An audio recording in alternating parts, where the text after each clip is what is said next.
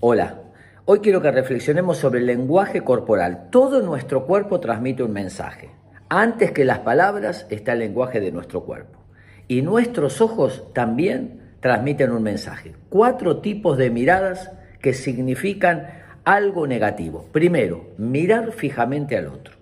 Sacando la excepción de los que están enamorados, cuando alguien mira constante y fijamente al otro, la persona se siente amenazada o intimidada. Segundo, la mirada en ascensor, el que te escanea, te mira de arriba para abajo y de abajo para arriba. La persona percibe que está siendo invadida en su espacio psicológico. El que hace la mirada de 180 grados es la mirada de la desconfianza. Entra a un lugar y mira para todos lados porque quiere ver que el lugar no tenga ninguna actitud de amenaza. Y la mirada en blanco que se llama, tirar los ojos para arriba cuando el otro está hablando es como decirle, mira la tontería que estás diciendo. Nuestros ojos expresan y transmiten un lenguaje.